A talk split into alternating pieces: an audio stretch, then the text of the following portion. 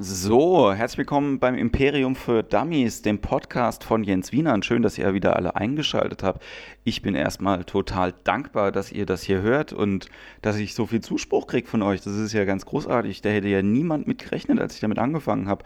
Dafür erstmal vielen, vielen Dank. Ich hoffe, dass euch auch die heutige Episode gefällt. Dazu kommen wir gleich. Als Gast dabei ist Luis Baltes, äh, seines Zeichens ein Rapper, ähm, Musiker, Beatboxer, DJ. Er macht im Prinzip alles, was ich für Kleinkunst mache auf der Bühne, wenn es irgendwie mit Musik zu tun hat. Ein großartiger Kerl. Viel Spaß jetzt schon mal bei dem Interview. Ähm, da das ja mein Podcast ist und das auch immer so ein bisschen persönlich ist, ähm, genau, muss ich vielleicht ganz kurz an dieser Stelle sagen, dass als wir den Podcast aufgezeichnet haben letzte Woche, ähm, meine Mama noch am Leben war. Und ähm, die ist einen Tag später verstorben. Und ich bin ehrlich gesagt noch nicht so ganz bereit, da jetzt quasi drüber zu sprechen, aber das wird bestimmt in den nächsten paar Folgen irgendwann mal ein Thema sein. Kein ernstes Thema, wie ich sagen muss. Also vielleicht ein ernstes, vielleicht auch ein ehrliches.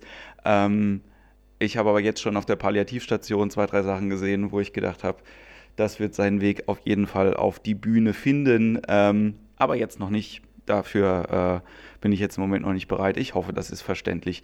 Umso mehr ist der Podcast heute eine Hommage an das Leben, an die Lebensfreude, an die lustigen Dinge, an die Sachen, an die man sich freuen sollte und vor allen Dingen an Freunde. Wenn ihr das Ding gehört habt und es hat euch gefallen, dann schreibt mir an podcast.jenswienand.de und äh, wenn ihr jetzt nur den Anfang gehört habt und ihr denkt, ah, vielleicht will ich das gar nicht hören, dann tut euch und euren Freunden zumindest selbst einen Gefallen und schreibt denen kurz eine SMS und sagt, hey Dude, ich denke gerade an dich, weil du ein cooler Kerl bist und feiert das Leben. Genau. Ähm, wir kommen gleich zum Podcast. Ich mache gar nicht viel Vorrede. Ihr merkt schon, das fällt mir heute ein bisschen schwerer als sonst, aber die Folge ist richtig gut geworden. Ich hoffe, ihr habt richtig viel Spaß damit und wir hören uns nächste Woche wieder. Ähm, wird wahrscheinlich auch wieder ein Interview geben. Ich habe so viele ähm, Leute jetzt angequatscht, die haben alle Bock da drauf und äh, genau, viel Spaß und bleibt dem Imperium treu. Bis bald.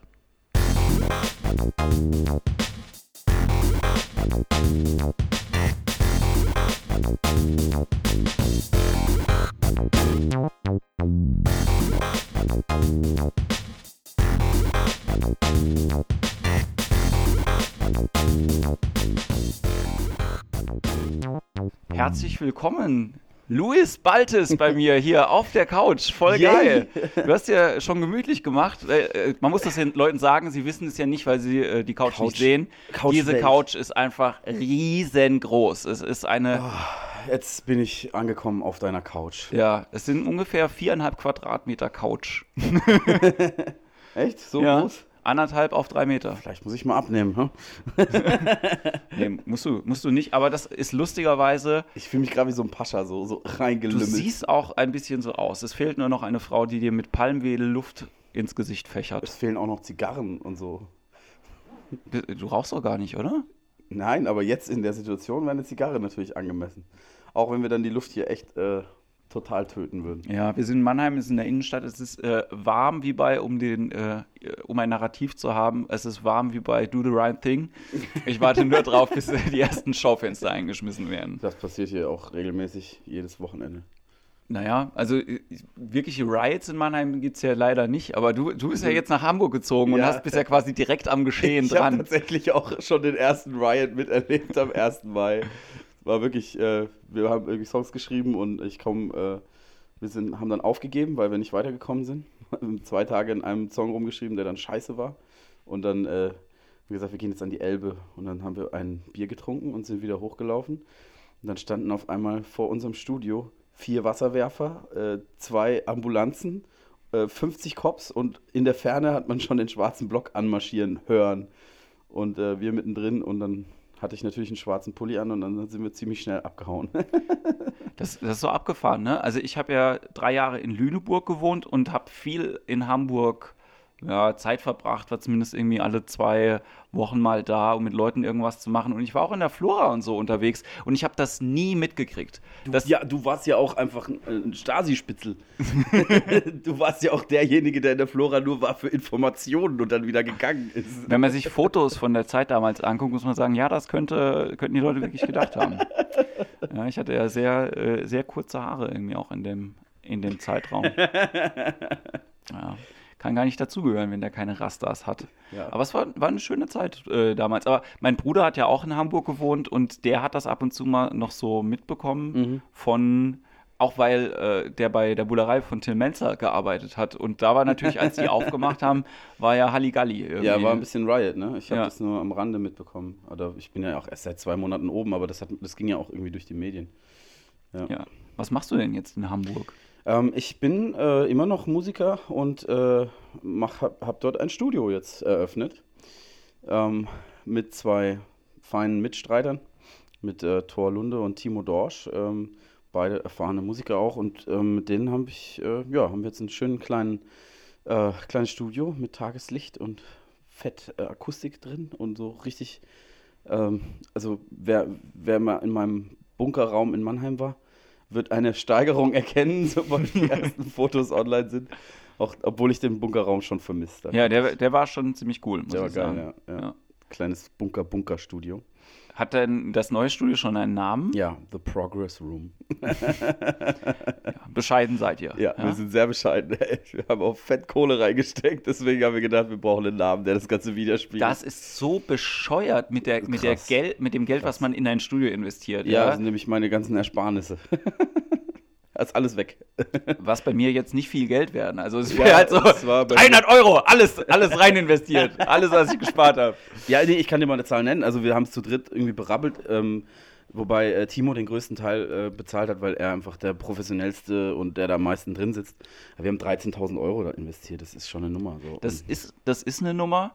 Aber ich weiß auch, was wenig. zum Beispiel, was Christian Ja. Bethke hier von den Rama Studios investiert hat in die erste Forum Mikrofone, wo er halt irgendwann gekommen ist. Und man kennt den Christian ja vom, äh, Ja, ja. wie er aussieht. Ähm, und da schon wirklich ein bisschen gedrückt aussah, noch mehr als sonst. Ich meine, was ist denn los? Ja. Du, wir haben heute für 10.000 Euro Mikrofone gekauft. Nicht so, Scheiße, ey. "W- w- warum? Hör zu, hör zu, die 13.000 Euro, das waren nur Akustikelemente und ein Parkett.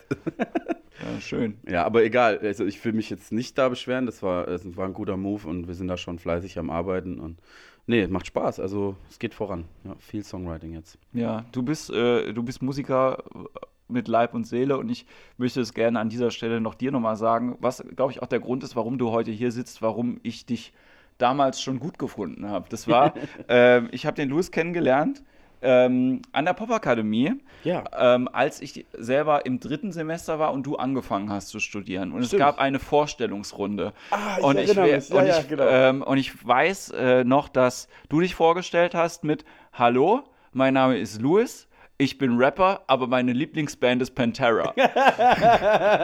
ja, das war ich. Ja, das bin ich. Und ähm, das fand ich sehr, sehr cool, weil ich gedacht habe, das ist äh, eine spannende Mischung. So, zu dem Zeitpunkt gab Mhm. es nämlich nicht viele Leute, die auf harte Musik auch abgefahren sind an der Popakademie. Das sieht Ja. heute alles ein bisschen anders aus. ja, es ist weit, weitaus offener jetzt inzwischen. Aber zu dem Zeitpunkt, als wir da studiert haben, war es schon sehr.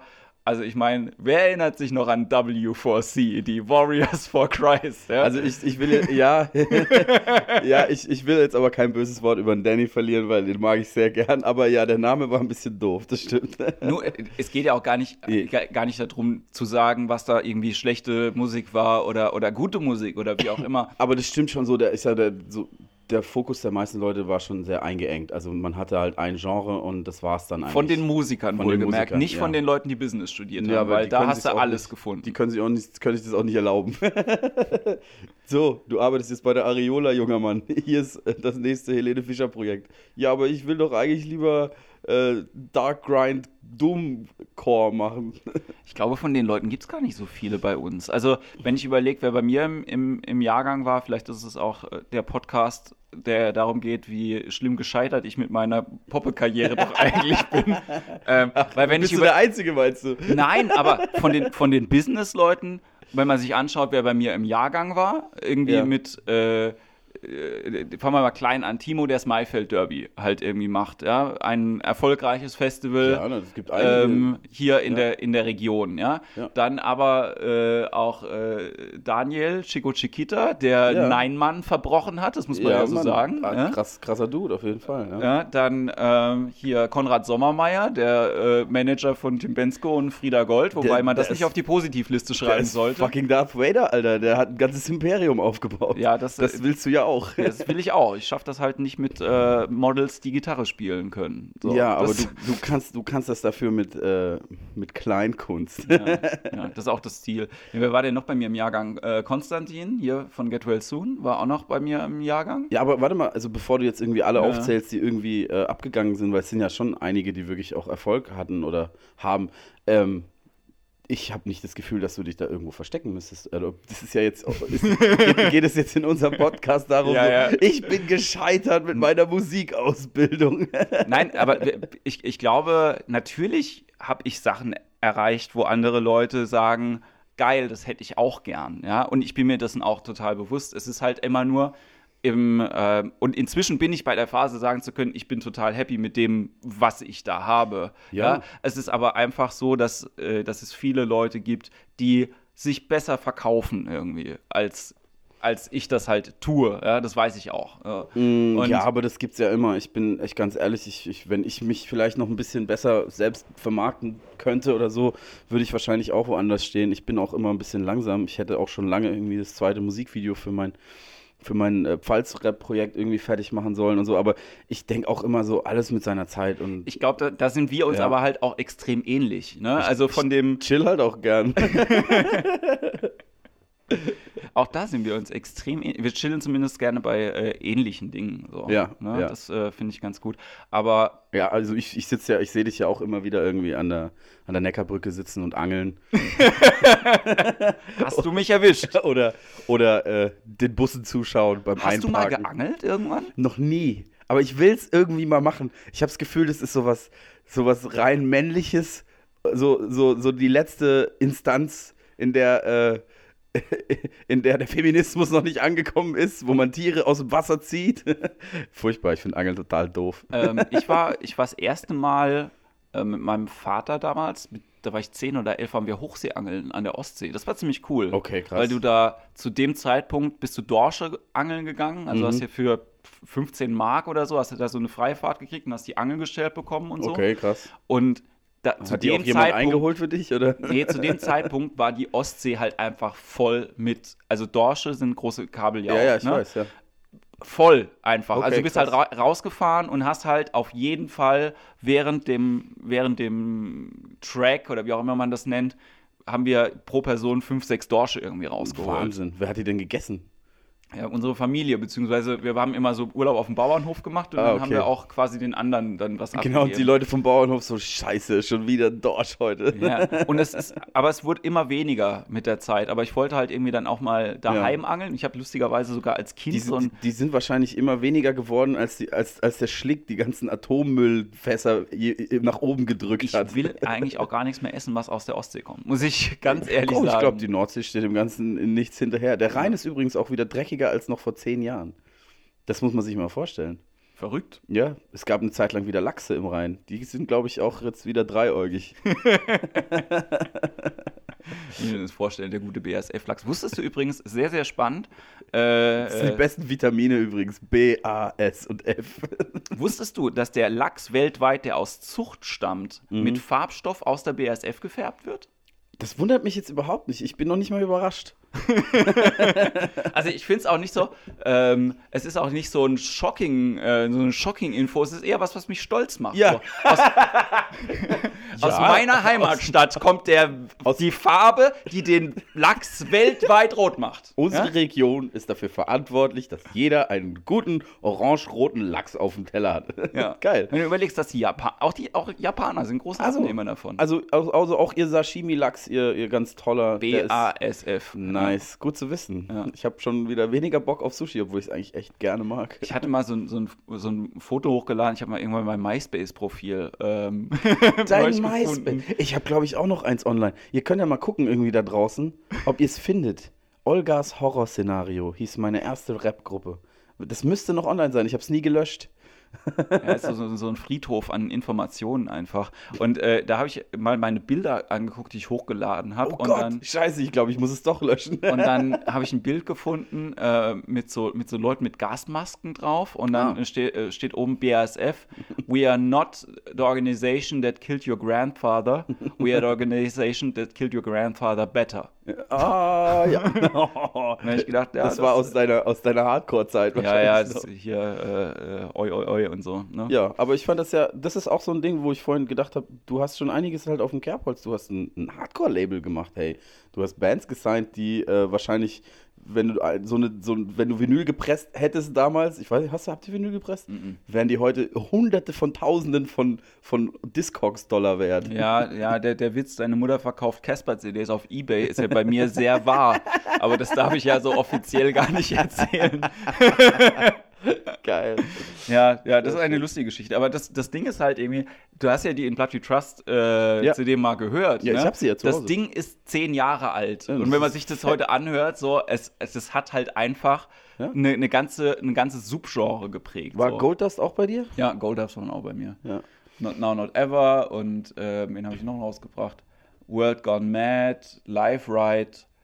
Also eigentlich schon, ich mag die Bands alle auch immer. Hardflip waren auch geil. Die waren cool. Die ja. haben nie haben wir die nicht mal zusammen live geguckt? ja, Nee, Goldust war das, glaube ich. Goldust, haben wir zusammen live geguckt. Ja. Ja, Hardflip waren die mit den drei Sängern nee, die habe ich nie gesehen. und dem Rapper, der dabei war. Welche hast du nicht gesehen? Gib ich dir CD mit. Hardflip habe ich nicht gesehen. Ja, Ja, egal, äh, alte Zeiten, ne? ja, genau. Schön. Aber ja, das stimmt, das habe ich gemacht. Das, ähm, es war halt auch immer so, ich bin halt kein Laberer, lustigerweise. Nee, gar ne? nicht. Wir labern jetzt auch nicht schon seit 10 Minuten völligen Bullshit daher. Nein, da, also im Laberer im Sinne von jemand, der, der sagt, das ist mein Plan und das würde ich gerne machen. Ach so, ja, und im Endeffekt aber dann doch irgendwie Schuhe verkaufen und so.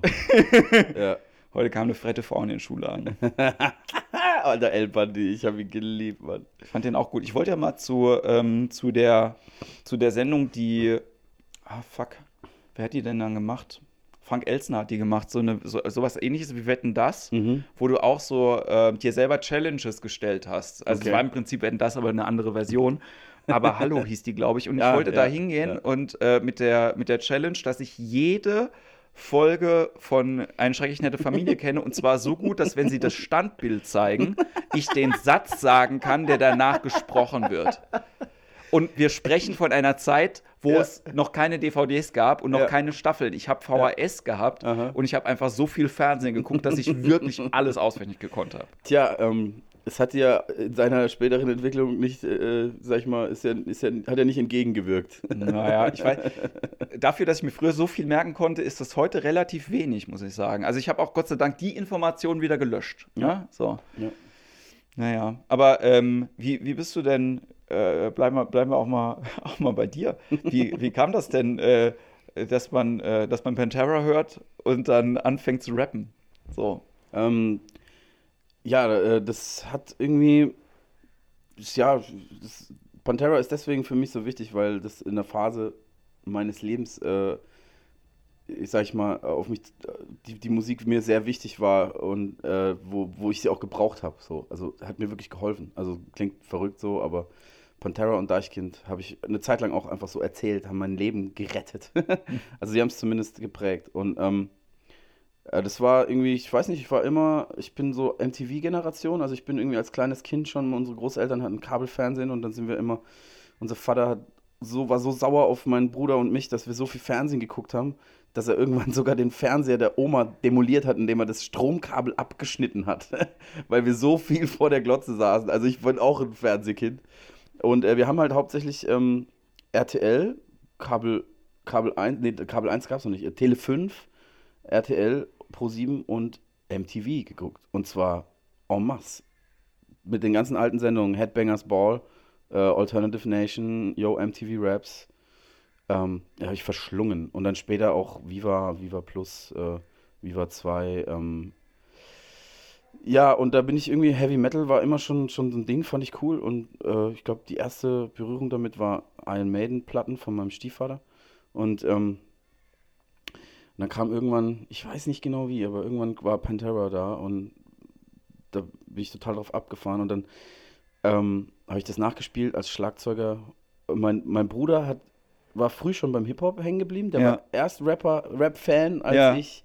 Das muss ich auch immer anerkennen. Also mein Bruder ist irgendwie zweieinhalb Jahre jünger. Der war irgendwie, der, der hat irgendwie auf dem Dorf mit, mit sieben Jahren schon Wu-Tang gepumpt. So und äh, hatte auch die großen Karl Kanai-Pullis an und so. Ja. Und, und ich halt irgendwie abgeflippte äh, oder abgerissene Metal-Shirts und lange Haare und, und, ein- und einen viel zu langen Geißbart. Also ich muss auch sagen, bei, äh, ich weiß nicht, ob ich dir das mal irgendwann erzählt habe, dass ich ja sehr spät angefangen habe, Musik zu hören. Also ich habe ja Mhm. wirklich erst mit 14 angefangen, mich mit Musik auseinanderzusetzen. Meine erste CD, die ist auch noch in, in dem Ding drin, ist die Monty Python Sings gewesen. Cool. Meine so war lange- Ronnys Popshow. Ronnys Popshow. ja. Selber gekauft? Nee, die war geschenkt. Die erste gekaufte war tatsächlich Kauf mich von den Toten Hosen. Marketing müsste immer so sein. Ja. Marketing direkt funktioniert. ja. Ja. Sollte man das Album Bums mich eigentlich mal rausbringen unter dem Oh, das wäre schön. Aspekt. Gibt's bestimmt schon irgendwo.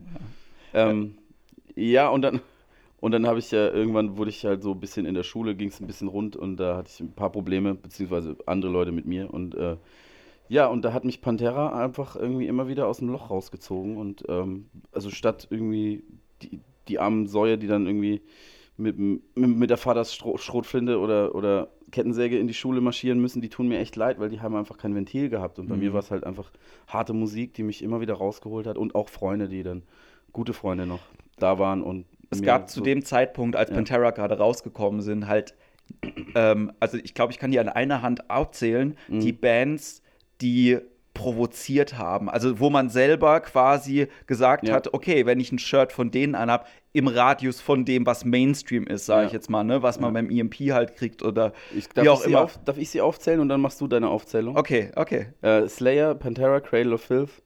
Ähm, zwei fehlen noch, ne? Ähm, ja, Rage Against the Machine.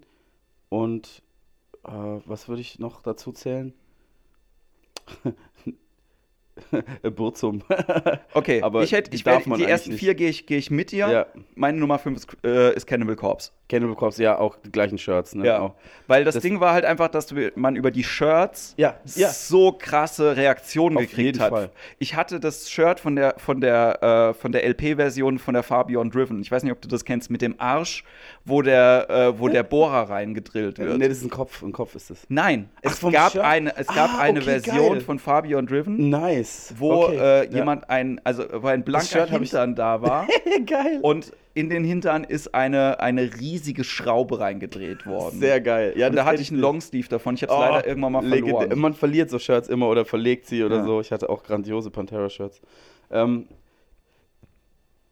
äh, natürlich das legendäre Cradle of Filth Shirt God is a Cunt. Da ist jetzt sogar eine eigene, eigene, das war eine Ausstellung jetzt gerade, irgendwie die besten T-Shirt, äh, T-Shirts aller Zeiten. Da stand das, war das mit dabei in Schweden, glaube ich. Und dann mussten sie sogar einen eigenen Raum, wo explicit äh, Content drauf stand, ab 18, da hing dieses Shirt drin. Und sie haben diesen Raum eigentlich nur wegen diesem Shirt gemacht. God is a cunt.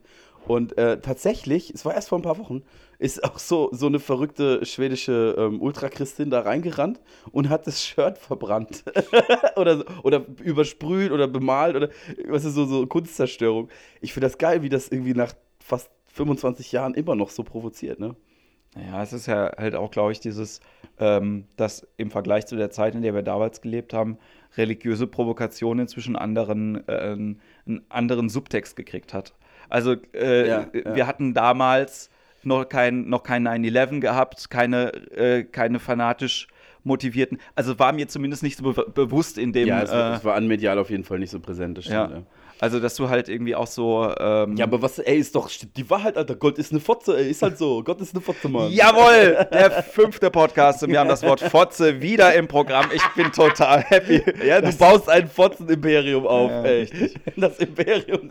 Okay, es reicht. Ich hab's Ja. genug gesagt ähm, nein, aber das, äh, das, das stimmt schon. Und diese, also man, ich glaube, dass ich heutzutage diese, mit dieser Reaktion gar nicht mehr so gut zurechtkommen würde. Also man, äh, nicht weil ich jetzt halt irgendwie das nicht mehr brauche zu provozieren. Ich mache das ja auf der Bühne auch einfach. Ne? Hör zu. Ich weiß genau, was du meinst. Ich habe im Rucksack mein aktuelles Rob Zombie Lieblingsshirt drin, wo er einfach vorne drauf ist, schwarz-weiß, einen Mittelfinger raushält, was ja noch okay ist. Auf dem Rücken steht aber riesig, riesig groß Fuck off. Was jetzt echt harmlos ist, aber Ja. Ich wollte damit heute nicht durch die Stadt laufen. Ich habe ich hab, ja, ich hab ein äh, blaues Shirt, was da liegt. Das ist ein, ist ein Frank Hosig-Shirt mit einem kleinen Häschen drauf, das äh, einfach sagt, get lost. Ja. Ja. Und selbst da drauf kriege ich Reaktionen. aber wir sind so spießig geworden.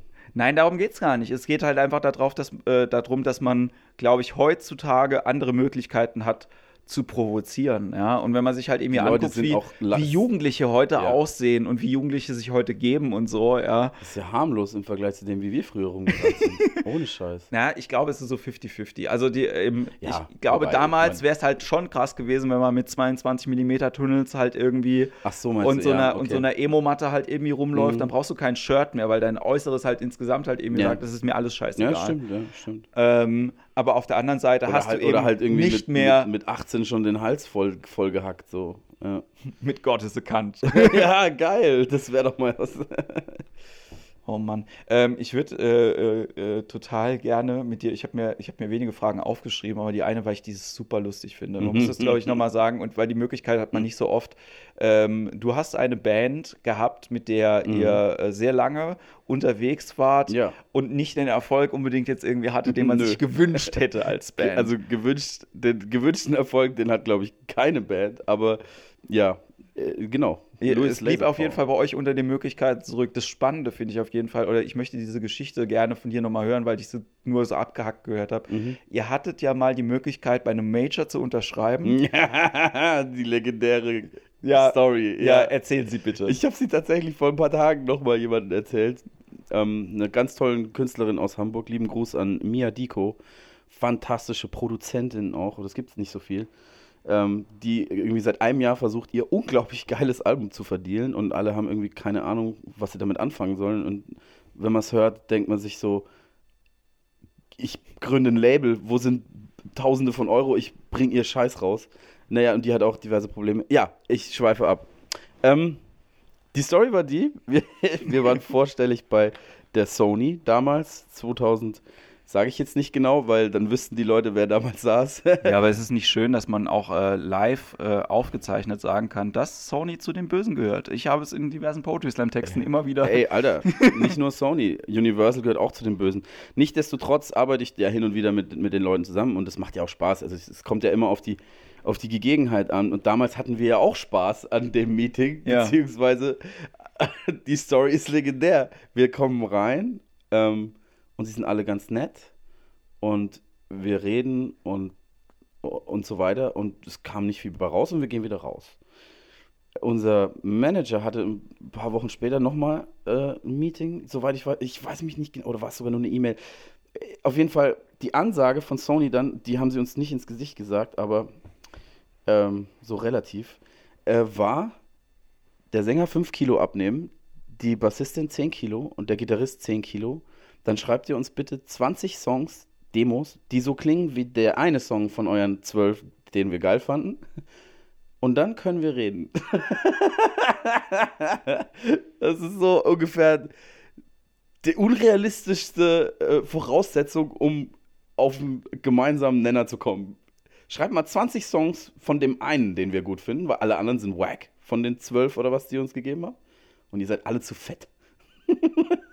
So unglaublich. Also, ähm, ich, auf der, Wenn ich es mir heute überlege, ist es so geil, weil Es ist großartig. Also ich, ich finde auch, das Spannende ist eigentlich ähm, immer noch bei dieser ganzen Musikindustrie, dass man an der Popakademie auch so viele Geschichten mitbekommt von, Ja. von anderen Leuten, wie das bei denen gelaufen die ist. sind alle wahr. Ja.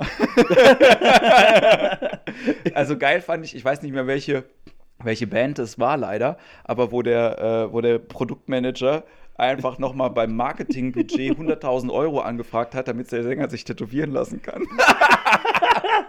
100.000 Euro. 100 Mark, 100.000 Mark, Mark damals für noch. Tattoos. für Tattoos. Und dann haben sie den halt einfach komplett vollgeballert.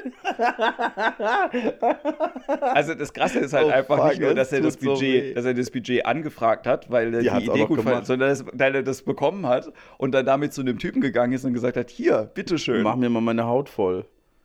Wie verrückt ist das, Das denn ist bitte? total krank. Und die Geschichte von Cappuccino finde ich immer noch sehr, sehr schön. Weißt Oh, du, ob ja. du die kennst?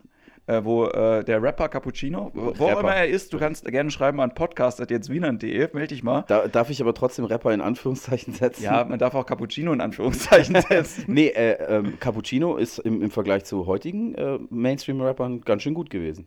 Das ist ja generell, insgesamt, lass uns kurz darüber sprechen, bevor ich die Geschichte Genau. erzähl, erzähle. Erzähl. Ähm, ne, dann erst die Cappuccino-Story und dann lass uns darüber ich will, sprechen. ich will die Anekdote hören. Okay, folgende Geschichte war die. Ähm, Cappuccino war in einem Hotel gewesen und hatte mittags einen Interviewtermin mit der Bravo. Mhm. Und ähm, bei dem Interviewtermin, das war halt irgendwie, eine neue Single kam gerade raus und er hat gemeint, irgendwie ist cool und so. Und ähm, dann war es wohl so, dass er in dem Hotel geblieben ist, weil er am nächsten Tag halt irgendwie erst gefahren ist und abends in der Hotelbar saß und dann kam die Reporterin nochmal zu ihm Aha. und hat ihm Getränke ausgegeben Aha. und hat dann halt sich mit ihm privat unterhalten. Aha. Und äh, das Ding war halt, dass er Liebeskummer hatte zu der Zeit. Oh, und dann hat er ausgepackt. Und hat ausgepackt und es war sogar so weit, dass er dann halt irgendwie, also ich will jetzt nicht sagen, dass sie ihn betrunken gemacht hat, aber die Story war wohl folgende, dass in der nächsten Bravo-Ausgabe donnerstags auf dem Titel war Rapper Cappuccino zerfließt in Liebeskummer und sie hat ihm sogar das Foto von der Ex-Freundin aus dem Geldbeutel rausgenommen. Das Alter. war abgedruckt. Das ist fucking kriminell. das ist ja, das ist ja äh, fucking Brainwash, Mind, Mind-Unterwanderung inklusive Diebstahl. Was für, was für Fotzen so. Das Ding ist ja, ich, Oh, ich hab's wieder gesagt. Ich würde ja immer noch gerne ein, ein, ein Comedy-Bit machen über die Bravo. Das, das Ding ist halt einfach, ich überlege mir, was für, was für kriminelle Wichser arbeiten da, die dann irgendwie da sind. Da müsste es ja auch so Meetings geben, so Redaktionsmeetings, wo die dann da sitzen, so, oh Mann, ey, äh, hier, da, die 16-Jährige da, die Uli, äh, Uschi-Dings, äh, ah, nee, haben wir nicht einen, die rasiert ist. Komm. Ja, ja genau so. Das Beste ist, ich glaube, wenn du das so schön sagst, ich, ich kann mir vorstellen, dass äh, in der Bravo-Redaktion arbeiten nur Leute, die wieder Bild zu böse sind. Ohne Scheiß. Kai Diekmann gesagt hat, raus hier, das geht nicht. Ja, Das ist unter meiner journalistischen Würde. Das ist menschenunwürdig, was ihr hier tut. Ja, die fangen dann bei der Bravo Sommer Hotline an. Ja, krass. Ist die Bravo überhaupt noch ein Thema? Bei Die Bravo ist noch ein Thema, äh, aber ein anderes, glaube ich, geworden. Ich glaube, sie hat nicht mehr die Relevanz, die sie früher Die hatte. Frage ist, ob sie überhaupt noch die Reichweite hat. Ich glaube nämlich nicht. Wir lassen mal. Äh, äh, Lassen wir das mal offen. Lassen wir das Vielleicht mal offen. ist es gut. Ähm, das, äh, die Bravo-Geschichte, die ich noch erzählen kann, ist, dass ich äh, dank der Bravo ähm, Hilfe gehabt habe in meiner Jugend, weil ich vorher nicht die, auf die Idee gekommen wäre, an Leute zu denken, wenn ich mir einen runterhole. Das, das habe ich, das hab ich gelesen und habe gedacht, das ist ja eine großartige Idee. Ich glaube, meine Ich erste war so 13 oder so und ich habe da Ja. halt einfach nur das manuell halt irgendwie Ja. betrieben. Und dann habe ich gedacht, ja so, auch oh mein Menschen Gott, ich denken. kann Sex mit jeder Person haben, an die ich denken kann. Aber einmal hat sich deine, deine, deine Frequenz definitiv erhöht. Naja, würde ich nicht unbedingt sagen, aber es war qualitativ auf jeden Fall um einiges besser. ist nice, nice. Ja, Ja. ich glaube, ähm, ich komme aus einem sehr nerdigen Freundeskreis. Dementsprechend waren die ersten äh, Wix-Vorlagen waren keine Bravo, sondern direkt einfach irgendwelche harten japanischen Anime. Dementsprechend, äh, es hat mir nicht geschadet, oder? oder? Zieh die Hose wieder an. Nein, ähm, nee, das, äh, also wir, wir, wir haben ja in einer sexuell sehr traurigen Zeit gelebt damals. Also da war wirklich noch, ähm, Wir waren in der Pubertät, Mann. Klar ist es eine sexuell traurige Zeit. ja, aber auch medial eine traurige Zeit. Alter, ich habe mir auf den Otto-Katalog einen runtergeholt. auf die Wahre Scheiß. Liebe, wahre Liebe. Das weiß, also das war was, das hat mich weniger geil gemacht. Ich habe es mir schon angeguckt, so Ja, und es es war war so komisch. und es war so kinky irgendwie. Ja, ja. Es hat mich aber nicht richtig angetörnt. Das war halt Aber es einfach gab so. sonst nichts. äh, Liebe Sünde gab es äh, noch. Exklusiv die Reportage. Die haben sie jetzt wieder ausgepackt. Ja, Machen jetzt wieder den gleichen Schmu Schmutz wie früher. da gab es und halt irgendwie Peter Steiner, wenn es in der Lederhose juckt. Oh Gott, Da hat nee. übrigens ähm, haben äh, Kalkofe und Peter Rütten haben äh, neulich eine sehr sehr geile äh, Geil. Filme aller Zeiten Folge gemacht. Die, geil, die schlechtesten geilen Filme aller Nur Zeiten. über diese über diese äh, Bums-Jodel-Pornos. Oh mein Gott. Bums-Jodel-Pornos ist auch eins von meinen neuen Lieblingsworten. Ja, das äh, deklarierst du jetzt zu meinem neuen Lieblingswort. Ja. Du hast auch recht. ähm, ja, aber du hast recht, Cappuccino war im Vergleich zu den schlechten Rappern heute ein relativ guter Rapper. ja, auf jeden Fall. Ich, ich höre immer wieder jetzt gerade so ein paar Sachen, wo ich Du dachte. hast so, immer noch Cappuccino. Ja, ja, ich, ich habe alle Singles. nee, ähm, ich, ich, ich, ich berufsbedingt, sage ich mal, ähm, setze ich mich auch, naja, auch hobbymäßig schon noch mit aktueller Musik auseinander und höre dann, höre mir auch Hustensaft-Jüngling an und Glow Up Dinero Gang und die ganzen Moneyboy-Clique und, und muss dann sagen, okay, wie weit nehmen sie es ernst, inwieweit ist es Verarsche, welche Rapper gibt es, die das sehr ernst nehmen und richtig schlecht sind? Und welche Rapper gibt es, die ähm, wirklich nur dem Mainstream hinterherhängen oder hinterherrennen. Es ist ein bisschen schwierig gerade so auseinanderzuhalten, weil halt sehr viel Ironie in meinem Spiel ist und man halt dann irgendwie schon gucken muss, wie weit äh, verarschen die die Leute, was ja auch lustig sein kann. Und inwieweit nimmt das jemand richtig ernst, wie scheiße er ist und dann äh, macht das äh, auch manchmal traurig als, als Rapper. ich, ich frage mich halt manchmal, ob, äh, ob diese ob diese schlechten Rapper, ich habe leider nicht so viel den, den Einblick darin, weil ich kenne nur diese schlechten Mainstream-Rapper. Ja? ja, also kannst wo, du da auch dazu zählen, gerne. Ja, also ähm, inwiefern da eine richtige Künstleridentität irgendwie da ist, weil mhm. es viel äh, viel zu tun hat mit ähm, Handwerk einfach. Ne? Also ja, genau. ich glaube, dass du, dass ja. du, wenn du handwerklich gut bist. Die Leute können nicht mehr flowen, die schreiben keine guten Texte mehr. Es ist ähm, klar, die Produzenten werden immer besser. Da gibt es wirklich äh, hohe Steigerungen zu früher. Muss, sag ja, ich brauchst halt heutzutage so. nicht mehr irgendwie Equipment für, keine Ahnung, wie viel tausend Mark, sondern genau. du hast halt irgendwie. Äh, aber da gibt es auch wirklich kreative Jungs und, und auch Mädels, die das machen. Aber ähm, äh, bei den Rappern habe ich wirklich das Gefühl, dass die Qualität, äh, Qualität wirklich nach unten geht und viele, viele ganz arg in, der, in den 90ern hängen geblieben sind. Also ich muss auch zum Beispiel sagen, ähm, jemand wie Umse, ich kann nachvollziehen, warum er erfolgreich ist und warum, warum die Leute das feiern. Ich denke, so alles schon da gewesen, das ist nichts Neues mehr für mich. Das ist halt irgendwie, äh, ja, da fehlt absolut die Innovation. So. Und ich kann mir aber auch vorstellen, dass, dass derjenige das weiß und sieht, was er da macht und, ähm, und einfach Bock drauf hat, irgendwie 90er-Rap auch vom, vom kompletten Inhalt irgendwie abzufeiern. Aber mir fehlt dann auch so, so ein bisschen so die Eigenständigkeit. Und, und ich will jetzt nicht nur auf ihm rumhacken, aber da gibt es einige, die so wirklich so, dieses Boom-Bap-Revival gerade, das nervt mich fast schon. Also ich habe selber auch irgendwie auf meiner ersten EP jetzt ein paar Boom-Baps drauf gehabt. Hab dann aber einfach auf Felsisch drüber gerappt, weil irgendwie das keiner macht. So. Und das hat mir selber sehr viel Spaß gemacht. Und ich weiß, dass ich mich dadurch auf jeden Fall auch von anderen abheben kann. Allein durch die Sprachauswahl, die ich da getroffen habe. Ja, es ist auch einfach ein, äh, also ein tight produziertes Ding, was du da halt irgendwie Dankeschön. hast. Ne? Macht auch Bock. Immer also noch, ja. nicht nur, ähm, also es ist halt spaßig und man merkt halt irgendwie auch, dass es ja, dass es so ein Funding halt irgendwie auch ist. Ja. Aber ähm, ist mit sehr viel Liebe und Ernst rangegangen. Wollte gerade sagen, das ist halt nicht, es ist halt nicht äh, quasi äh, irgendein, irgendein Mixtape in Anführungszeichen, wo ich das Gefühl habe, dass jemand nicht, sich nicht die Mühe macht, einen Track auszuschreiben. Nee, ich saß du? ein halbes Jahr wirklich nur an der Ausproduktion und geschrieben wurden die Sachen im Zeitraum von fast zwei Jahren. Ja.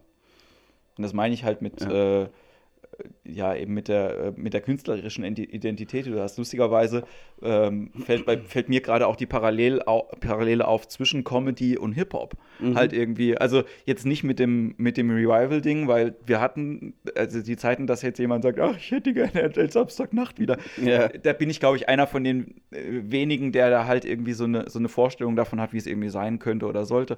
Aber mhm. mit dem es gibt äh, viel Mainstream, der ja, ja. relativ simpel gemacht Lieblos ist. Lieblos einfach. Hingekotzt. Oder ja. nee, nicht mal gekotzt, aber so hingeworfen. Und, ähm, und es gibt so und es gibt gute Leute in der, in der Nische, die auch vielleicht ihr Publikum halt irgendwie haben, aber bei weitem nicht die Aufmerksamkeit, die sie halt irgendwie verdient haben. Ich glaube, so. es ist auch einfach ein bisschen das Problem, wie viel Zeit hat man heute, um, um was auszuarbeiten. Also ich habe mir halt irgendwie die Zeit genommen äh, nach Laser Power und, und die Songs sind auch während, während Laser Power schon entstanden. Ja, aber das Ding ist, äh, ähm, Louis, du, du, warst ja immer Künstler. Weißt ja. du, was ich meine? Also so, du hast dich nie, ja. du hast dich ja nie. Von heute auf morgen in, in die Kunst reinwerfen lassen, meinst du? Oder genau, also mal, es war jetzt, es war jetzt ja nicht so, ähm, dass du gesagt hast, pass auf, äh, äh, das und das wird aktuell schon gemacht. Ich möchte gerne ein Teil von dieser, äh, von dieser Maschinerie werden. Ich möchte gerne Teil einer Jugendbewegung sein. Ja, leg mich doch am Arsch. Ey. Ich habe zwar eine Tokotronic-Platte hier, aber das, ich bin da nie mit warm geworden. Ich, ich auch nicht, ich finde nur die Titel geil. Der einzige, der einzigen Song, den ich geil finde, ist, gehen die Leute auf der Straße eigentlich absichtlich so langsam. Das ist das Einzige, was ich von denen geil finde, das so uh, geschrödel ist. Aber ansonsten... Ich, ich habe kein, ich kenn, ich könnte dir keinen einzigen Tokotronic-Song vorsingen. Ich kann nur die Titel, weil die sind nämlich echt geil. Ja, das, äh, das stimmt. Das, Das ist hier nicht Seattle, Jörg. Wie gut ist das denn? nee, oder wir, wie, wie heißt das? Wir sind hier nicht in Seattle, Jörg? Irgendwie so, Jürgen. ja. ja, egal, weiter. Ähm, also auf jeden Fall, dass du halt nicht den Plan gehabt hast, das ist die Maschine und ich muss den und den Trigger bei mir bedienen und ich brauche dieses Image, um da und da irgendwie hinzukommen. Und heutzutage ist das halt anders. Ja? Du hast halt irgendwie ähm, ein, ein, äh, ich mache ja gerade so einen Workshop mit Kids, ne? die sind 14, 15 so. Und wenn ich die halt nach Vorbildern frage, da kommt da halt als erstes, geht die Hand hoch und da sagt jemand Casey Rebel. Und ich denke so, Ja. ja, okay, ja, kann ich auch nachvollziehen irgendwie. Ja. Der Typ ist halt irgendwie groß, gut gebaut, ja, halt irgendwie. Die Musik ist jetzt irgendwie nicht so schlecht, aber ich würde ihm keine, also künstlerische Identität halt irgendwie äh, an für sich zuschustern, die erstrebenswert wäre in irgendeiner Art und Weise. Der Weg Aus- ist was, wo ich sagen würde, Ja. okay, ja. Allerdings siehst du das aus deiner Perspektive. Ich kann mir schon vorstellen, dass ein Casey Rebel vielleicht gar kein schlechtes Vorbild für einen jungen, upcoming, ich will mal Rapper werden, Dude ist. Weil ich mir vorstellen kann, dass der zum Beispiel, also ich bin vielleicht ein bisschen mehr in der Materie, deswegen würde ich den jetzt mal so ein bisschen Ja. außen vor lassen, weil ich schon sehe, wie viel Arbeit er reinsteckt in seine Texte auch. Dementsprechend äh, ich dem jetzt nichts absprechen würde. Aber natürlich ein zweifelhaftes Image hat und auch mit äh, AKs irgendwie äh, posiert und ähm, frauenfeindlichen Scheiß von sich gibt. Und da muss man immer. Ähm, bin ich zu weit weg oder Ein was? bisschen. Du musst nachher auf jeden Fall nochmal ein Limiter drüber legen. Ja, da muss man, äh, da muss man immer ein bisschen ähm, gucken. Ich, ich glaube, ich habe jetzt mal eine eine Zwischenfrage, weil du sagst, ähm, dass viele Leute von vornherein irgendwie so auf den Erfolg schielen und sagen, ich will jetzt Teil dieser Szene sein oder diese, dieses Erfolg, Mhm. diese Erfolgswelle. Das glaube ich dir auch. Ich glaube aber, dass viele heute aus Hobby Sachen anfangen, weil es ist ja keine Hürde mehr da und Bock haben jetzt mal zu rappen und dann Bock, einer aus ihrer Crew oder selber auch Bock haben, irgendwie sich hobbymäßig ins Marketing reinzuschaffen, weil das ja heute auch super easy ist. Und dann auf einmal kreieren die durch Zufall einen Hype, ähm, der schon irgendwie. Ich kann mir, weißt du, was ich meine? Ja. Was ist denn, wenn jemand aus Hobby Erfolg hat? hey, geil, ey, guck mal, wir haben hier ein, ein schickes, irgendwie Instagram-fähiges Video, äh, zack, Milliarden Views auf, auf, Ja, auf beschissenem Rap. Ich meine, genau das ist ja Crow. Ja, also das, Ja. das ist Crow. Wenn du so ja? willst, ja. Also die, Ja. äh, die ähm, bei, äh, ich, ich habe da keine Liebe dafür, ja, Nee. so für das, was da, Nee. was da irgendwie ist. Das ist halt irgendwie, ich mache es jetzt nicht aus, wenn es im Radio kommt, ne? Aber das Ding ist ja, wir kennen beide einen Basti halt irgendwie auch seit dem Studium und der hat immer das gemacht, was er da getan hat, ja. Ja. Hat immer junge Leute, von denen er gedacht hat, ja, ganz cool, halt irgendwie. Und man hat bei, bei der, die haben die letzten zehn Jahre halt einfach viel probiert, so, ne? Und, ja, äh, ich meine, die sind auch oft auf die Fresse geflogen. Genau. Und die fallen auch immer noch auf die Fresse. Es Ja. ist ja nicht so, dass so eine Labelarbeit ähm, äh, ein Zuckerschlecken ist. Das weißt du selber. Also Ja. ähm, ich, ich habe da vollsten Respekt vor, vor, vor, Leu vor den Leuten, die dann hinter dem Erfolg stehen. Aber ich glaube zum Beispiel, dass so ein, so, ein, so ein Crow, wenn der jetzt von heute auf morgen kein Rapper mehr wäre, dann würde der halt was anderes machen. Dann wäre der jetzt halt Designer oder was. ja. Also, weißt du, dann würde er wahrscheinlich Ich habe ja nicht... die Crow Collection letztes Jahr im H&M gesehen, wo Ja, ich gedacht habe, ja, so, ja. was? nee, dann, dann, dann macht er irgendwas anderes Hippes. Und ich glaube nicht, dass dem jetzt irgendwie mir, wenn ich, wenn mir eine Karriere aus irgendwelchen Gründen verweigert werden würde, ich sag mal, wenn, wenn dem äh, ein verrückter Z Fan die Zunge abbeißt beim, beim Oralsex, dann, dann hat er dann hat er kein großes Problem. Dann sagt er, Ja. okay, ich kann halt nicht mehr sprechen, jetzt mache ich T-Shirts. Ja. Wenn mir das jemand, wenn mir das passieren würde, ich würde mir fucking die Kugel geben. Ja. So, ich könnte, ich, wenn ich keine Musik mehr machen könnte, dann, dann würde ich Ja, ja. vielleicht Comics zeichnen. Nein, aber ich, ich, weiß, ich, Nee, weiß, aber ich weiß, was du meinst. Also das ist ja ein Grund von, äh, warum ich so viele verschiedene Sachen halt irgendwie mache, weil ich, ähm, also nicht, weil ich Angst habe davor, dass eine von den Sachen halt irgendwie nicht klappt. Ich glaube auch, dass wenn ich mich auf eine von diesen vielen verschiedenen Sachen konzentrieren würde, Ja. es besser laufen könnte. Ja, und ich äh, denke auch oder ich hoffe, dass das halt irgendwie mit der Comedy vielleicht so ist, weil äh, so ne, ich ich, äh, ich mache halt meinen ja, ich habe mein Auskommen irgendwie und solange ich irgendwie in Mannheim bleiben würde, wäre auch alles gut, so Ja, sage ich jetzt ja. mal. Ne? Aber man hat ja auch irgendwie noch Ziele und Vorstellungen davon und gerade wenn man halt ähm, ja eine künstlerische Vision halt einfach hat, weißt du? Also es ist eben schwierig, Ja. ähm, wenn man äh, auch egal was auch immer man irgendwie tut, dann so sagt, man beschränkt sich da jetzt irgendwie Das mache ich ja auch nicht. Also innerhalb der Musik. Also ich Ja. mache nur Musik, aber du weißt ja auch, ich, ich, ich leg auf. Ähm, ich bin Songwriter, Sänger, Rapper, Beatboxer. Ähm, das sind schon einige Felder, auf denen ich mich da betätige und äh, auch versuche natürlich gut zu sein. Ähm, ich gehe davon aus, wenn ich mich auf eins wirklich beschränken würde, dann wäre ich vielleicht in dem auch besser und vielleicht erfolgreicher. Ich würde mich aber auch ein bisschen langweilen. Unser Kumpel zum Beispiel hier Most Wanted. Ja, so, genau. das finde ich, das ist ein gutes Beispiel dafür. Dedicated to DJing. Ja, At- und zwar von vorne bis hinten und Krass. schon immer gewesen. Ja, ja, der ist DJ durch und durch. Ich kenne kaum jemanden, der so DJ ist wie er. Ja, Noch- weil er halt einfach zwei, drei auch, andere. Also Ja. das Ding ist halt einfach auch, ähm, dass ich äh, Mo, also unabhängig davon jetzt auch, dass Halt, das, ein, eins hat er noch, Promoter. ja, das stimmt natürlich. Ja. Aber es ist halt Gruß an trotzdem- dich, Mo. Guter Mann. Ja, ähm, es ist ja so, dass, dass Mo einfach quasi geackert hat die letzten, ja, keine Ahnung, zehn Jahre halt Aber irgendwie länger. f- Der Für, macht das seit er 15 ist. ja. Ja. Und äh, jetzt inzwischen halt irgendwie kommen auch die Sachen, wo man dann sagt, okay, es ist immer noch nicht so, dass ich äh, ähm, Ja, wir finden das vielleicht nicht cool, aber hallo, der spielt bei, bei Ultra Music Festival so, weißt ja, ey, voll, Das- Da- mit David Guetta auf einer Stage und Ja, so Mann. Also, ja. das ist ja genau das, wo er schon seit fünf Jahren hin will und, und alles dafür gemacht hat, unter anderem sein komplettes Privatleben geopfert, um dorthin zu kommen. Also, ich weiß, wie viele Opfer er eingegangen ist. Ja. Das muss man auch immer, man, man, man, man sagt ja immer so Leute, ja, der ist ein Workaholic und, und du weißt es ja selber, wie, ist, wie das ist, wenn man viel arbeitet, aber wie viel Opfer wir dann irgendwie doch für unseren Traum auch manchmal manchmal hinlegen. Das, Ja. das vergessen ja viele, die dann irgendwie sehen, oh, jetzt steht er da mit David Guetta auf der Bühne, ja, voll ätzend, so voll uncool. Im Endeffekt hat er irgendwie keine Ahnung, wie viel Freundschaften und Familienkontakte dafür nicht nur schleifen lassen, sondern regelrecht äh, geopfert, damit er da stehen kann. ja, Und, es auch seine Gesundheit. Also ich weiß, wie viel Burnouts der schon fast hatte und, und bald haben wird. So. Ja, also, ja, ich, das ist eben, das ist eben auch das, wo ich halt, wo ich halt denke, also ähm, dass die Work-Life-Balance, wie man sich so schön äh, schimpft, da immer halt passen muss. Und ich will da, ich war, als ich äh, im ganz normalen Bürojob war, ähm, zweimal an der Position, wo ich gemerkt habe, es geht nicht weiter. Ja, so wenn ich da ähm, und ich bin jetzt geht's eigentlich alles ganz gut, ne? Ist halt ein bisschen, äh, bisschen der, der private Trouble, der da jetzt halt irgendwie dazukommt.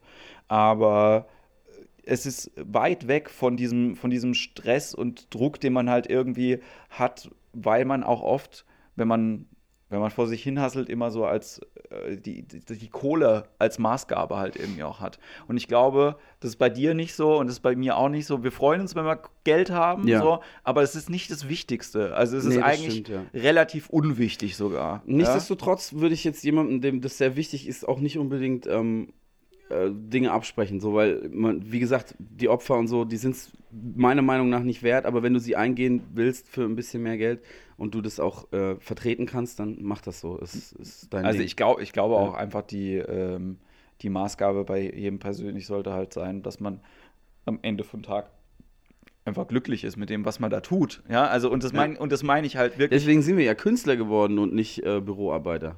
Ich habe ich hab auch einen Boss gehabt und, und, und habe dann irgendwann gemerkt, das ist, ich will niemanden mehr über mir, der mir, der mir sagt, wie ich was zu tun habe, beziehungsweise was ich gerade nicht machen darf. Und äh, dementsprechend habe ich halt irgendwie einen ganz anderen Weg eingeschlagen als mein, mein komplettes Umfeld. Am Anfang dachte ich das. Und inzwischen habe ich doch einige Freunde aus meinem alten Freundeskreis, die dann auch in die Kunst äh, oder in die Kreativbranche irgendwie gewandert sind und, und da auch we- weitaus glücklicher sind als in den Jobs, wo sie vorher waren. Allerdings natürlich, wie wir alle, weitaus weniger Geld verdienen. Ne? Ja, es gibt aber auch, es gibt ja auch Gott sei Dank Leute, und das muss man auch sagen.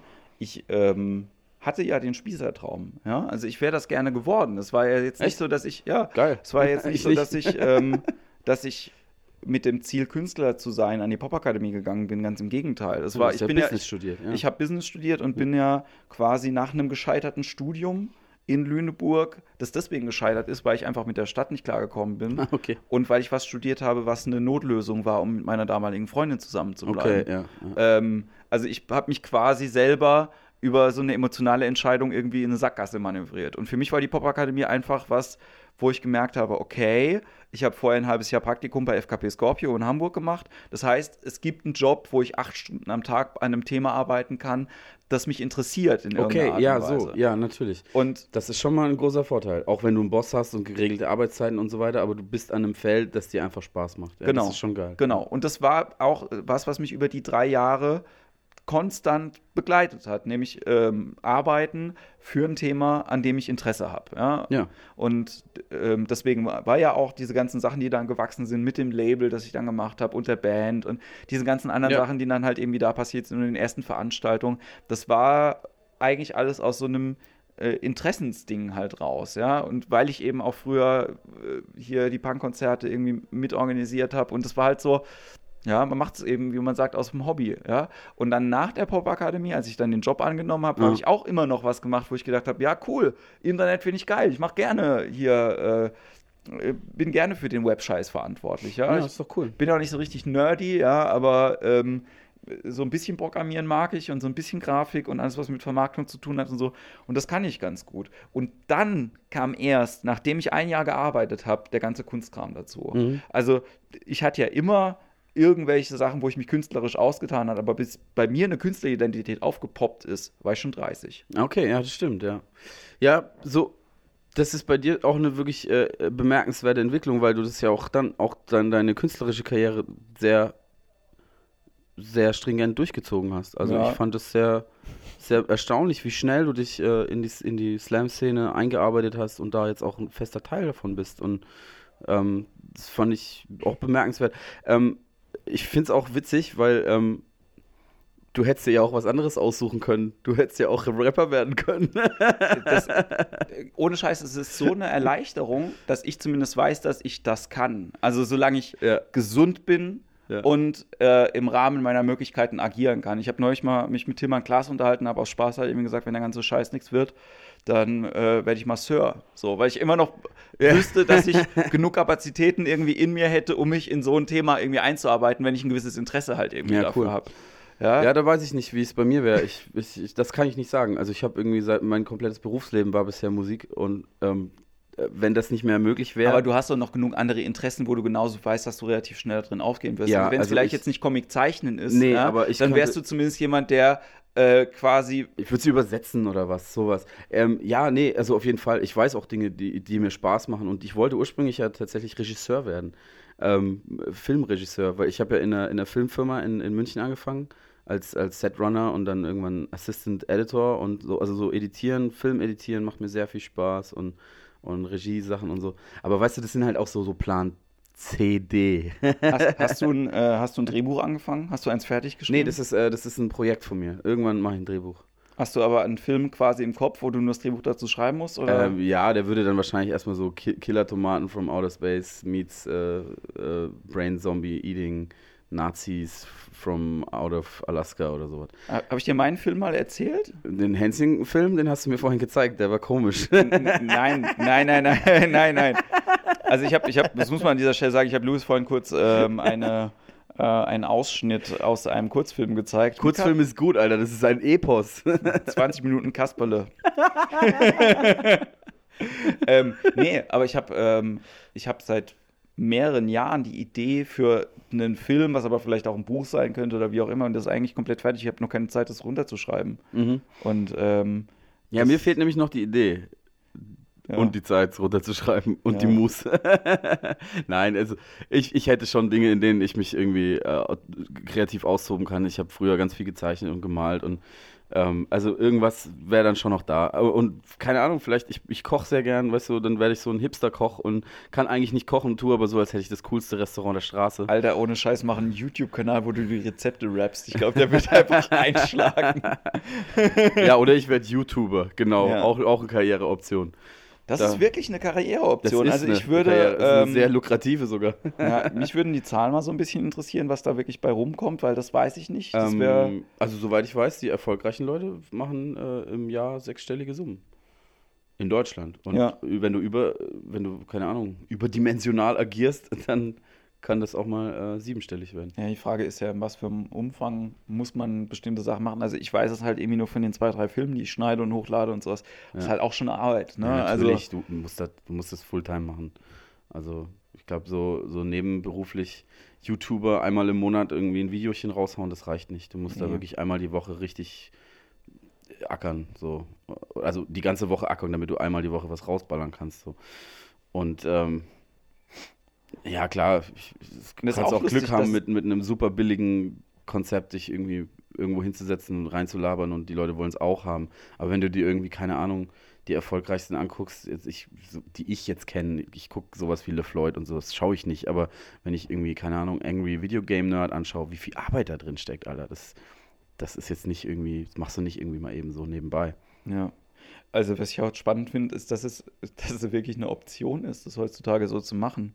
Ne? Also, dass du heutzutage gar nicht mehr, ähm, also die Fantasieberufe, die man früher gehabt hat, mit Astronaut und Feuerwehrmann und so, als Kind, die hast du heute nicht mehr. Du hast irgendwie, und das Ding ist, du sagst, ja, ich werde YouTuber und dann hast du dein scheiß Handy irgendwie da und kannst äh, dich filmen und es wäre möglich. weißt du, So- was ich meine? So Snoop, what you gonna be when you're gonna grow up? I want to be a motherfucking YouTuber. Überleg mal, das wäre das Interlude auf dem Album gewesen. Ja. Oh fuck. Das wäre eigentlich nur hochaktuell jetzt. Ja, ich glaube auch einfach, dass die, dass die Kids von heute, die sich das anschauen, also die ja die Hauptzielgruppe auch ist, ähm, lustigerweise nicht die Zielgruppe ist, die auch das Geld bezahlt. ja, Das ist ja wiederum was anderes. Aber dass die Kids, die sich das heute anschauen, in einer Welt aufwachsen, in der viel mehr Möglichkeiten aufgezeigt werden, als wir das früher hatten. Weil wir haben damals in unserer Erziehung, ich glaube, das war bei dir genauso, Wege aufgezeigt bekommen. Ja, also klare Wege von A nach B über diesen Strich oder wie auch immer. Also ich meine, Hm. dein Vater ist Musiker, ne? Ja. Auch. Ähm, Aber ich habe diese Wege tatsächlich nie aufgezeigt bekommen. Ich, ich habe, glaube ich, mit Berufswahl äh, erst auseinandergesetzt, als ich angefangen habe, mein erstes Studium abzubrechen. also ich habe, ich war in einer Vorlesung Kunstgeschichte. ja, verrückt. An welche Alma Mater? äh, LMU in München. Ich war genau, ich war genau in der, in der Einführungsvorlesung. Da sind die Toiletten, da ist die Mensa, äh, hier ist das Sekretariat und bin dann nie wieder hin. Das ist sehr, sehr gut. Weißt du, wer den gleichen Move gemacht hat? ja, Harry Rowold. geil, guck mal. Aber ich glaube nicht in München, der war irgendwo anders. Aha. Ähm, das, ja, bei mir war es halt irgendwie so, ich glaube, ich habe mein ganzes Leben lang ähm, gesucht nach irgendwas, was ich denn wirklich machen kann. Ich, ganz ehrlich, ich weiß nicht, wie oft ich in diesem verschissenen Berufsinformationszentrum gesessen war. Echt jetzt? Und diese Echt? Tests Ich durchgeklickt war da habe. nie, nicht einmal. Ja. Krass. Aber ich hatte halt auch immer irgendwie Glück, dass, dass also ich hatte viel Glück, muss man auch dazu sagen. Ich bin irgendwie in, dies, in das Praktikum bei der Filmfirma, Ja. Pro, oder Fer- Fernsehproduktionsfirma, bin ich ähm, auch Vitamin B natürlich, ne, reingerutscht. Und ähm, das war der Sänger, also Tommy Krabweis, äh, bekannter Ja. Comedian. Ja. ja äh, Bummfilm. Toller, toller Laden. Und ähm, das war der Sänger, ehemalige Sänger äh, von meinem Vater in, in seiner ersten größeren Rockband, Coverband. Okay, Ricky's Rockers. Da hat Tommy Krabweis gesungen, als er irgendwie 17, 18, 19 war. cool. Und noch bevor er bei ähm, Samstagnacht war. Da war er noch irgendwie Stuntman in Pullman City äh, bei München. Abgefahren. Ich habe auch gesehen, Ja. dass Stefan Jürgens demnächst hier in Mannheim spielt. Ich glaube, das würde ich mir gerne angucken. Ja. ja, die alte Riege ist ja auch immer noch gut. Also und, und teilweise auch sehr erfolgreich, was andere Dinge angeht. Also Ja. Tommy Krabweis hat jetzt einfach mal drei sehr erfolgreiche Fantasy-Bücher geschrieben, Mara und der Feuerbringer, und einen eigenen Kinofilm daraus gemacht, der auch noch richtig geil ist. Tommy So. Krabbeis hat vor allen Dingen Bernd das Brot erfunden. Ja, hat Bernd das Brot erfunden. Ja. Also mit zwei anderen Leuten zusammen, aber ja, klar. Ja.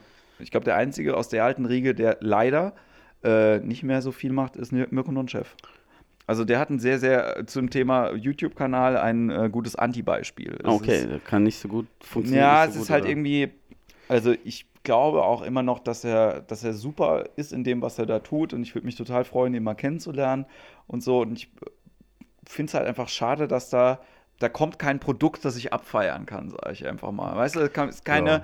kein passiert. ähm, was heißt kein Film oder keine, äh, ja, keine Rolle, wo ich jetzt halt gedacht habe, boah, geil, ey, der, der, der Non-Chef. Und dann gibt es Leute aus der Zeit, irgendwie, äh, nicht aus der Zeit, aber so ein bisschen später, wo das so ist. Ja, wo Ja, ich zum Beispiel, ja, also cool. egal was Bürger Lars Dietrich halt irgendwie macht, das interessiert mich erstmal. Ja, den hast du schon immer gefeiert, ne? Das, Das ist halt rapmäßig auch mein Idol, Mann.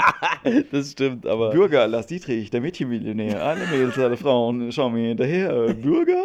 Ja, das Ja. ist äh, der gute alte deutsche Oldschool-Flow. Das ist der 90s-Flow, Alter, und der hat mich verkackt. Das, ich bin immer noch sauer ja, auf diese ganzen Scheiß-Rapper, weil ich, ich hab's dir schon gesagt, dass ich wegen Du denen. kannst nur so rappen. Ne? ich kann nur so rappen. Ja. Äh, Ich bin der Jens und rappe richtig toll. Eine gute Tendenz, ich weiß nicht. Äh, mach die Bühne voll. Ja, genau so.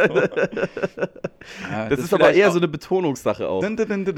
Genau, Genau, weil wenn du dieses wegmachst, dann kannst du, ich bin der Jens und ich rappe richtig toll, ich mach für euch alle die Bühnen voll. Ich habe mir, das ich hab mir funktioniert schon zwei besser, du musst einfach monotoner rappen. viel monotoner rappen, dann glaubt das auch ganz gut. Ja, das Aber es ist viel lustiger, wenn du so rappst. Wir sitzen auf der Couch und wir haben ein Interview. So muss das sein, neben mir, da sitzt der Lou. oh, hab, Du hast auch sofort gute Laune, wenn du so rappst. ich hab super gute Eigentlich Laune. muss ich mal auf die nächste Hip-Hop-Jam so eine richtige Ghetto-Cypher gehen und so rappen. Das Lustige ist ja. Ey, pass auf.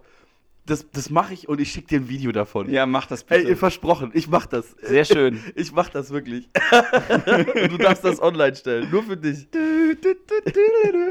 Ich, ich frag die auch nach den schlechtesten Beats, die sie haben. Ja, wobei ich sagen muss, es gab ja auch aus den, in den 90ern, um das nochmal kurz zu sagen, ne, äh, auch einfach sehr geile Beats. Ich meine, die Ah ja, A-Team-Platte, habe ich dir die mal gezeigt irgendwann? A-Team aus Köln. Ä, Ö, mit ja, Ä, ja. ne? Ä. Wenn hier einer schießt, dann bin ich das. Das ist mein, also Deutschrap ist das einfach bei mir auf der 1 und 2 und 3 sind leer. So, da kommt erstmal nichts. Geil, und ich kenne die Platte nicht mal. Ja, ich Echt? gebe dir die mal mit, die ist richtig gut. Und der, cool. äh, das äh, Witzige ist, bei der Platte haben sie in das Inlay eine, An äh, eine Zeitungsanzeige reingepackt, dass ein Typ bei einem Postüberfall verhaftet worden ist, der 20.000 Mark erbeutet hat. Aha. Und das ist der Schlagzeuger von der Band gewesen. Geil, Alter. Ja. Das ist ja schon Qatar-Dimension. Richtig krass. Also der Typ, äh, Wow. äh, Han Solo war der Frontmann von denen. Und Okay, den, ja. äh, werden vielleicht ein paar Leute Den kennt man noch, ja. äh, kennen, noch aus der Zeit. Was Leute aber eher kennen, ist halt die Firma. Ne? Also Ja. quasi Mhm. Fader Gladiator und Ja. Dave Bensky sind dann später zur Firma Die, gewechselt. die konnte ich leider irgendwie ähm, nie so richtig krass abfeiern, obwohl die wirklich allen, man könnte eigentlich allen Grund dazu haben, aber da bin ich so ein bisschen irgendwie abgeschreckt gewesen von, von der Poppig- und Mainstreamigkeit, die sich ziemlich schnell äh, ich, hab, ich muss jetzt auch sagen, ich haben. habe die ersten beiden Alben halt irgendwie gehört damals, ne? Und das war zu einer Zeit, wo ich wenig Rap gehört habe. Also das war gerade das, wo halt Beginner aufgepoppt sind und halt irgendwie äh, hier Sammy Deluxe und sowas irgendwie hochgekommen ist. Das bin ich gar nicht mehr mitgegangen, den Ja. Weg. Ja, ich bin, war dann vorher schon irgendwie viel zu, viel zu Musiknazi und alles, was irgendwie nicht mit Gitarre ist, ist irgendwie scheiße. Ja, na, meine Stadt war immer, also Rapstadt in Deutschland war eigentlich immer Hamburg. So, das ist so, da habe ich eigentlich fast alles gefeiert, weil mir da sehr gut gefallen hat, dass die sehr ehrlich zu ihrer Herkunft und zu ihrer und dann die Fantastischen Vier übrigens auch. Fantastischen Vier waren auch nie, haben nie verleugnet, dass sie Vorstadt-Kiddies sind. Ich fand RAG, Und- was das angeht, immer eigentlich ziemlich gut. Fantastische. Band, ja, fantastisch. Aber ähm, in, aus Hamburg kam immer, ich mochte den Humor und mag ich immer noch von den alten Platten und die Intelligenz, die tatsächlich da Ja. drin war. Und was mir bei, äh, bei den Ruhrpott, ähm, äh, nee, nicht Ruhrpott, ja, also Frankfurter Leuten und so, ich mochte die Musik auch, also RHP und so, aber mir, mir hat auch bei der Firma und, ähm, und bei anderen äh, härteren Rappern, also Azad und, und Cool Savage auch, die, die waren am Anfang immer so ultra hart und, Mhm. und habe ich gefeiert ohne Ende. Und ab dem zweiten Album, spätestens ab dem zweiten Album, wenn nicht sogar schon ab der, ab der EP nach dem ersten Album, wurden die so hart weich und, und, und ist der beste Tag meines Lebens von Cool Savage. ist sowas von Pussysoft im Vergleich zu den Sachen, die er irgendwie ein halbes Jahr Ich vorher mache noch auch gemacht hat. künstlich interessiert. Nutten denken, ich wäre. Na, das Das ist halt, Stewardessen Nutten hole ich runter mit einer Flak bis hin zu Haus und Boot. Weißt Ja, du, ja. wo, was ist da passiert in den drei Jahren dazwischen? so, äh, hat er Gold, Geld geleckt, so, also das ganz, ist ja bei ganz verrückt. lustigerweise auch was, was Also bei mehr Sellout geht eigentlich nicht und sie haben Sammy Deluxe immer Sellout hinterhergerufen, der halt einfach von Anfang an irgendwie eine lustige Art von, von, von, von Rap gemacht hat oder die halt einfach auf Flows und Skills basiert hatte Ja. und, und inhaltlich eher das halt wieder gespiegelt hat, was er gemacht hat. Kiffen, abhängen und später halt gute Schuhe anziehen. So, das, das war halt irgendwie, der hat sich nie, meiner Meinung nach, groß verstellt. Ja, nicht immer, manchmal schon. Aber verrückt, ne? Also diese Sellout-Sache, darf man eigentlich auch nicht so ernst nehmen, ne? Ich glaube auch nicht. Also ich, das, das Ding ist ja, dass ich ähm, Hip-Hop immer auf der Meta-Ebene total spannend fand und wenige Leute wirklich gut gefunden habe aus der, aus der Zeit selber, ja. Also ich habe äh, so zwei, drei Leute immer gefeiert und ich bin immer noch sehr, sehr dankbar, äh, irgendwann mal ja nicht nur MC René kennengelernt zu haben, sondern dass, dass wir auch befreundet sind. Ja, ja, also grandios. das, Ja. das, äh, das ist ein Move in meinem Leben, den ich so nie hätte kommen sehen. Ich nehme Natürlich. mir einen Schluck aus meiner Dose Cola. Nee, ich nehme mir einen Schluck aus meiner Kose Dola. ja, guter Mann. ja, ich brate für dich Kartoffeln auf dem Balkon all night long.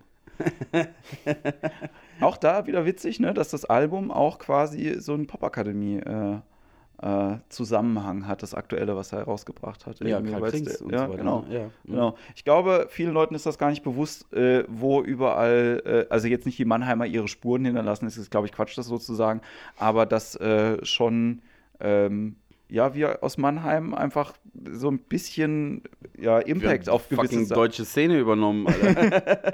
nee, ich glaube, das liegt vielleicht ein bisschen daran, dass du halt, ähm, das sind, das, das ist geballt hier einfach eine, äh, ne, ne, ähm, ja, das ist ja fast ein Kompetenzzentrum, wenn du so willst. Das Ja. sind ja hauptsächlich Leute, die dort hinkommen, oder ich weiß nicht, wie es jetzt ist, ich bin ja auch schon eine Weile weg, aber zumindest zu unserer Zeit, wo du, wo du gesehen hast, die hatten alle Bock, in die Richtung was zu machen. Und die, die haben den Ehrgeiz gehabt, das auch durchzuziehen und, und durch die Popakademie und durch die Praktika und so auch die Kontakte. Und ähm, dementsprechend wundert es mich irgendwie überhaupt nicht, dass die ganze Musikszene, vor allem das, die Business-Szene, durchwandert ist von Popakademie-Leuten, weil wo sollen die denn sonst hin? Die haben ja nur das, die können ja nur das.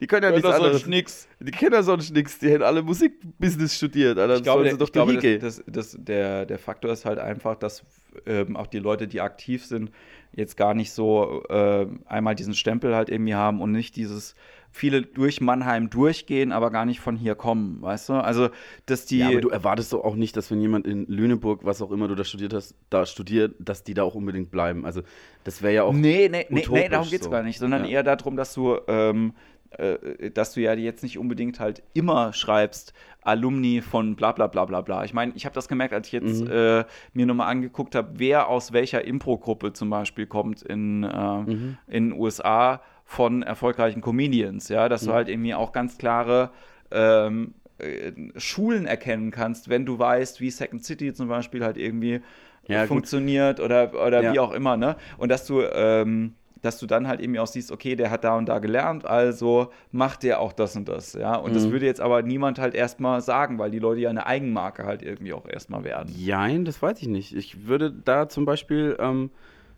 gerne mal, die, die haben wir nicht, ich, da hätte ich jetzt gerne mal die Außensicht, um äh, auf die Musiker zum Beispiel ähm, von außen drauf gucken zu können. Das kann ich natürlich nicht, weil ich selber ja Alumni bin, aber Ja.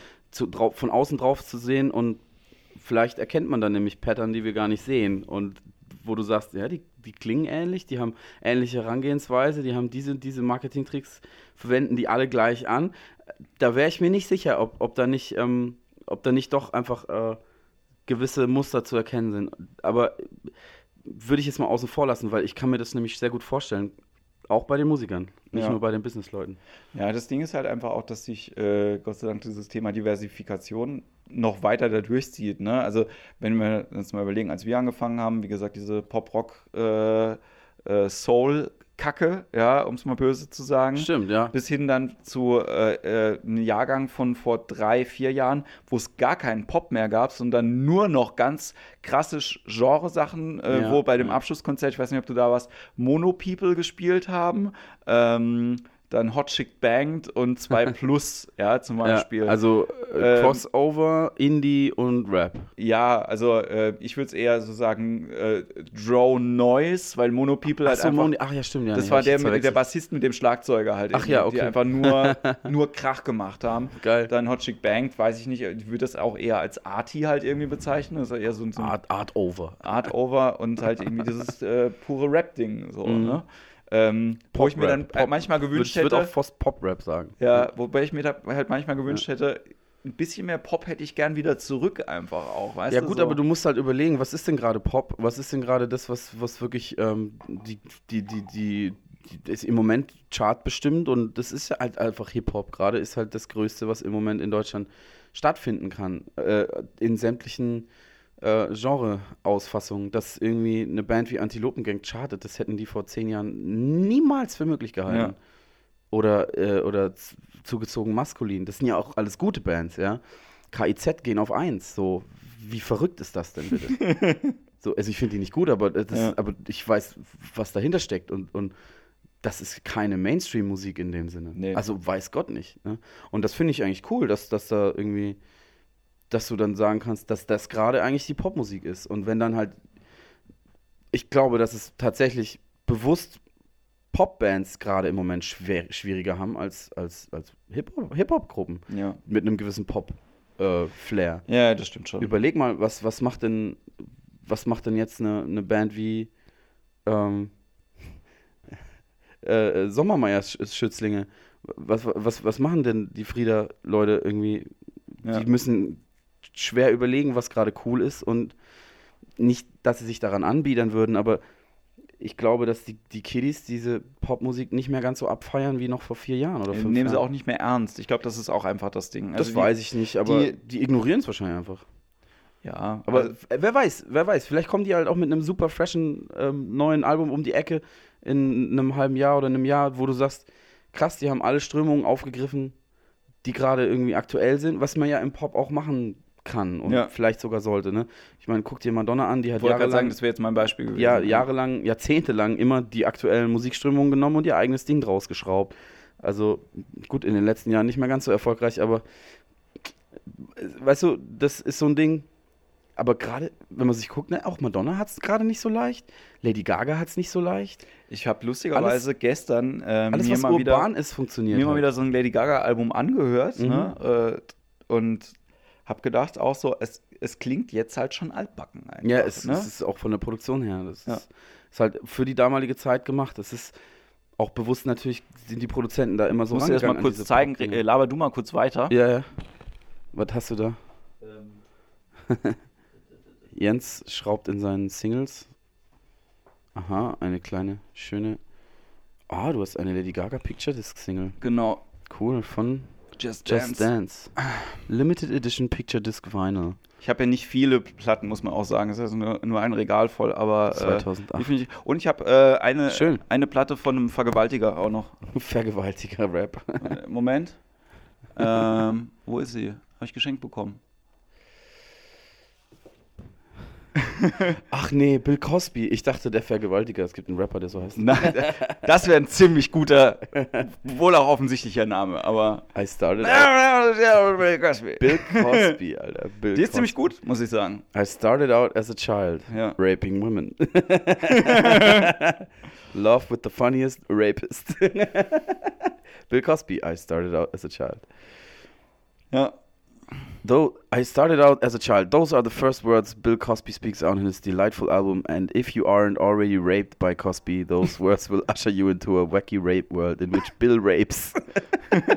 Das steht da äh, nicht. Aber es wäre schön.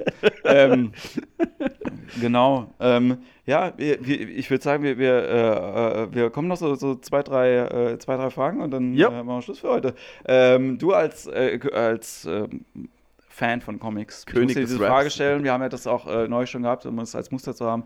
Ähm, du darfst äh, dir zwei Superhelden aussuchen, in die du dich verwandelst. Ja? Also du musst beide nehmen. Einer ist total äh, positiv, einer ist negativ. Okay. Der Positive hat eine total geile Superpower. Aha. Welche wäre das und wie würdest du heißen? Und die Negative ist, du hast eine Superpower, die total scheiße ist. und wie würdest du dann heißen? Äh, ich wäre ich wär Invisible Embarrassment Man. Okay. Ich wäre, meine erste Superpower wäre, ich wäre unsichtbar. Ja. Und meine zweite wäre, ich wäre mega peinlich. Aber keiner kann es sehen. Das ist beides in einem. Das ist sehr, sehr gut. Das ist sehr, sehr gut. Invisible Embarrassment Man. Eigentlich geil. Wann rufst du ihn denn? Äh, ich ich rufe ihn, wenn, wenn ich eigentlich gerade wirklich anwesend sein müsste und repräsentieren muss. Ja. Dann, dann, dann, dann rufe ich den, dann kann ich nicht ab. Auf einmal bin ich weg. Ja. Äh, Luis, was hältst du denn vom neuen Marketingplan zu deinem, äh, zu deinem demnächst erscheinenden Album? Ist ganz wichtig, dass du uns jetzt deine Meinung nennst. Weg. Wär, ich würde ihn, glaube ich, ich würde ihn, glaube ich, rufen, wenn ich mich fremdschämen äh, beim Fernsehen. dann verschwindet einfach so, einfach vor- du machst die, du, er versucht die Hand vor die Augen zu machen, aber er sieht natürlich immer noch, weil er, weil er unsichtbar siehst auch durch die Augenlider Ja, genau. Du kannst dich nicht vor der Fremdscham verschließen. Das ist auch fies. Das ist eine ziemlich, also eigentlich Das ist auch eine ganz üble Superkraft. unsichtbar sein ist eigentlich eine ziemlich blöde Superkraft, wenn ich mir so gerade ja, überlege. du kannst nicht mal pennen, Alter. Ah, ah, Fuck. und wenn du dich hingelegt hast, merkt es wahrscheinlich keiner. So, nein, der Raum ist noch frei. Ah, ah. Hier stöhnt jemand. Na, na, nein, das ist doch niemand. Ja, wie unangenehm das wäre.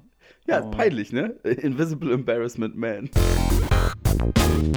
So, Coolio. Ähm, Luis, dann äh, würde ich sagen, das, äh, äh, das ist soweit äh, schon mal genug, dass wir, dass wir das zusammenschneiden können. Ich, ich danke dir vielmals, dass du heute hier warst. Bitteschön, hat äh, sehr, sehr viel Spaß gemacht. Ich wünsche dir eine gute Fahrt nach Hamburg. Komm äh, safe nach Hause. Wie finden dich die Leute im Internet? Das kannst du noch vielleicht kurz sagen. Ähm, äh, ja, genau, ihr findet mich auf, ähm, auf facebook.com slash äh, luis.baltes.